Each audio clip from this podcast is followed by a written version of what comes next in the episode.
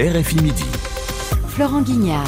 Alors, on parle de la situation humanitaire dans la bande de Gaza et on retrouve notre invité, Jean-François Cortir. Au bonjour. Je rappelle que vous êtes le, le vice-président de, de, Médecins sans frontières et vous êtes aussi chercheur à l'IRIS, l'Institut des relations internationales et, et stratégiques. On l'a évoqué dans le journal. Les États-Unis vont, vont, procéder à des largages d'aide humanitaire. Est-ce que, selon vous, c'est un moyen satisfaisant pour, pour contourner le, le blocage de l'aide humanitaire par voie terrestre? Je trouve que c'est une aberration et que les autorités américaines ne manquent pas d'air en proposant euh, euh, des largages potentiellement aériens dont on sait qu'ils sont extrêmement coûteux et peu fiables par rapport à, à euh, une approvisionnement, un approvisionnement terrestre et dans le même temps. Quand vous dites peu fiable, ça veut dire qu'on ne sait pas qui, qui récupère l'aide?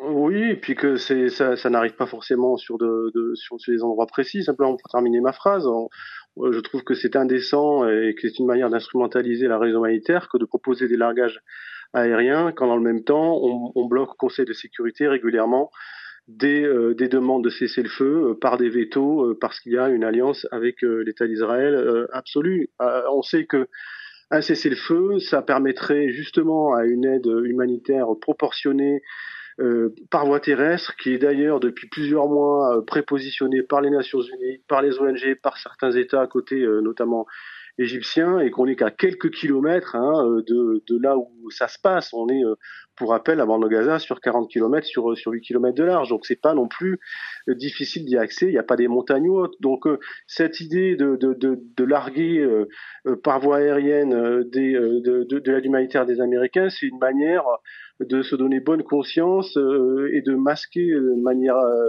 inefficace, je dirais, euh, leur manque de volonté politique d'atténuer les souffrances des Palestiniens aujourd'hui. Vous l'avez évoqué lors de notre début d'entretien dans, dans, le journal, ce risque de, de, famine dénoncé par, depuis un certain temps hein, par les Nations Unies. Vous, vous estimez qu'il y, y, a déjà des gens qui souffrent de la famine? Aujourd'hui?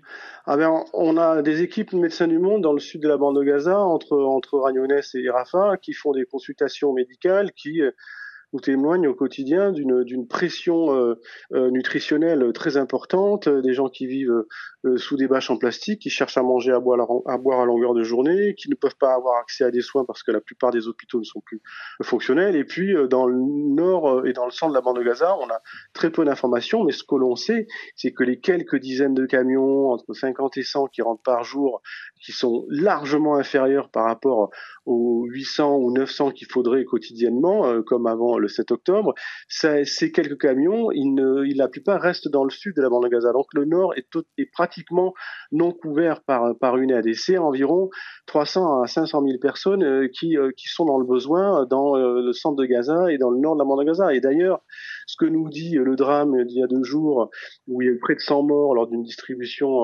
improvisée, c'est que la pression on est quasiment dans une situation de famine dans cette partie de la bande de Gaza et que cela est une famine créée non pas par des contextes climatiques ou autres, mais par une volonté politique assumée de, de l'État d'Israël avec un blocus aérien, maritime et terrestre qui sous-dote et qui limite la capacité d'entrée de l'aide humanitaire.